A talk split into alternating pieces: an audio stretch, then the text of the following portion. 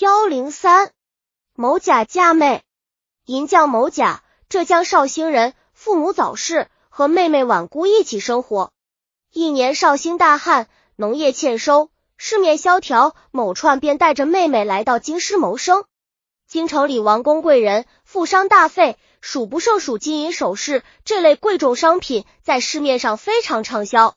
蔡家手艺高超，制作的皿酒器。精巧别致，很受有钱人家的喜爱。三五年间，积资巨万，成了京城内外远近闻名的银楼主人。某甲有桩心事，近年来直放置不下，这就是妹妹婉姑的婚事。父母在世时，将婉姑许配给同里某乙为妻，约定三年后成亲。现在婉姑、某乙都已长大成人，婚事不能拖延。可是某之家贫。老母年高，又需有人照顾，不能来京就婚。某甲店中事忙，也不能送妹妹回乡出嫁。正在为难之际，恰好有一表弟李某来京办事，事后来看某甲兄妹。某甲大喜，盛宴招待，并拿出百金相赠。李某然说：“你我兄弟不是外人，何必如此？”某甲说：“我有一事，选请兄弟帮助。如果不接受这点礼物。”我便不好出口，李某不好拒绝，说只要我能做到的，一定尽力去办。兄长直说无妨。某甲说：“小妹自幼许嫁某乙，兄弟你是知道的。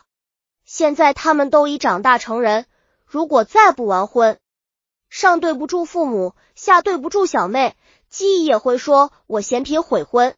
现在我店中事务杂忙，不能脱身送小妹回乡出嫁。”某乙家贫，也无力来京就娶，婚期拖延下去，何时是了？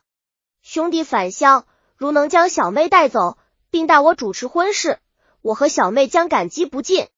李某盖然应允，次日便车南下，星夜兼程，十数日便到了绍兴。李某找到姬乙，将某甲托他送亲之事说了一遍，催促某乙尽快选定吉日，早日献婚。城里那天，亲友邻里都来祝贺，大家称赞李某和婉姑兄妹，说父不嫌贫，千里送亲，百年罕见。某乙母子非常高兴，也二再向李某致谢。至晚，亲友离去，新人睡在北屋，李母惜时睡在厨房。第二天一早，婉姑醒来，不见新郎，也没有在意，便到厨房帮助婆母做饭。谢一踏进厨房门槛，见丈夫。婆母横躺在血泊里，惊恐大呼，不知所措。邻居们闻声赶来，见某乙母子被杀，狼立报告官府。当时的绍兴县令是个刚刚踏涉途的少年进土，既无理事才能，又无断案经验。验罢护体，提审婉姑。当听到婉姑陈述自经随季某回多成亲的经过文居，便拍案说道：“是京剧精明白。”不必浪费时间了，遂拘捕李生。李生到案，供词和婉姑一样。至于某乙母子为何被杀，为谁所杀，他说一点也不知道。县令说婉姑是待嫁之安，你是无妻之男，悲年勇女，同行数平里，同吃同住十余日，此中事情不问可知。淫荡之女，好色之徒，八是罪不容诛，更何况杀人母子呢？难道说王法是可以玩弄，官府是可以欺骗的吗？你们要如实招供，免得身受酷刑。罔孤李某在这样主观狂傲的官前，有母难辨，熬经不过，只得画供认。两个清白无辜的青年就这样欺享屈死之鬼。某甲在京听说罔孤李某通奸杀人，判死刑，大惊失色，说道：“表弟品性端正，小妹性经贤淑。”怎么会有淫乱之事？学书生弱女岂能持刃连伤二命？其中必有其冤，我要查明真，为他们洗血。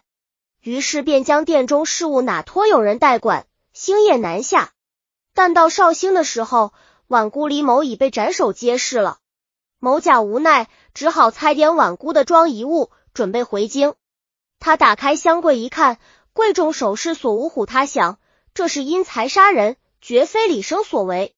次尔回京北上，一路处处查访，留意凶手踪迹。二天来到河北葛县，此地一家当铺的老板和某甲交情不薄，一定要留他小住几日，以尽地主之谊。某甲也不推辞，便在当铺的后院住了下来。午饭吃罢，二人便在店中闲聊。忽有个二千多岁的母年男子手持一把金钱来行当，某身见是晚姑之物，心中又喜又怒，报店主设法留住此人，自己拿着金急奔官府，鸣鼓告状。上得堂来，不等县管询问，他便将事情的缘由过程陈述了一番，最后说：“金饼是我亲自打的，绝不会有错。当今的人一定是杀人凶手，请老爷赶快派人捉拿。”如有不实之词，错拿了好人，我甘愿接受惩罚。县令听罢，立即发下飞签拘捕凶犯。凶犯见事情已经败露，也不引咎，说道：“我在绍兴作案，来到此地案发，这是上天的安排，要天命难违，我全部交代。”某甲嫁妹特地打制了价值千金的首饰嫁妆，京师的人谁不知道？我羡慕某乙娶了个好妻子，更希望能获得这批钱财，所以当李生晚孤立京南行的时候，我便尾追在后。到绍兴后，又发现某一家墙矮门破，易于下手。成亲的那天晚上，便潜入进去，先在厨房杀了某乙的母亲，接着又杀了来厨房查看动静的某乙，随后冒充新郎进屋奸污了新娘。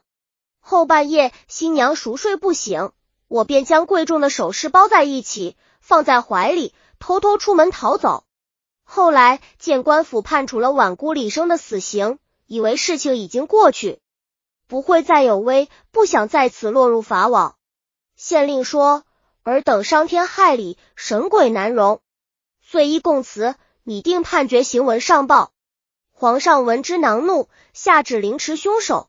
并令绍兴县令抵罪。本书的编者魏熙元评论说，案情疑似，尤应细心审查。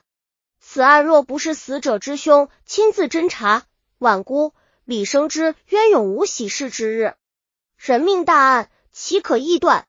见实据不用刑审判书编写。本集已经播放完了，喜欢的话记得订阅专辑，关注主播主页，更多作品在等你哦。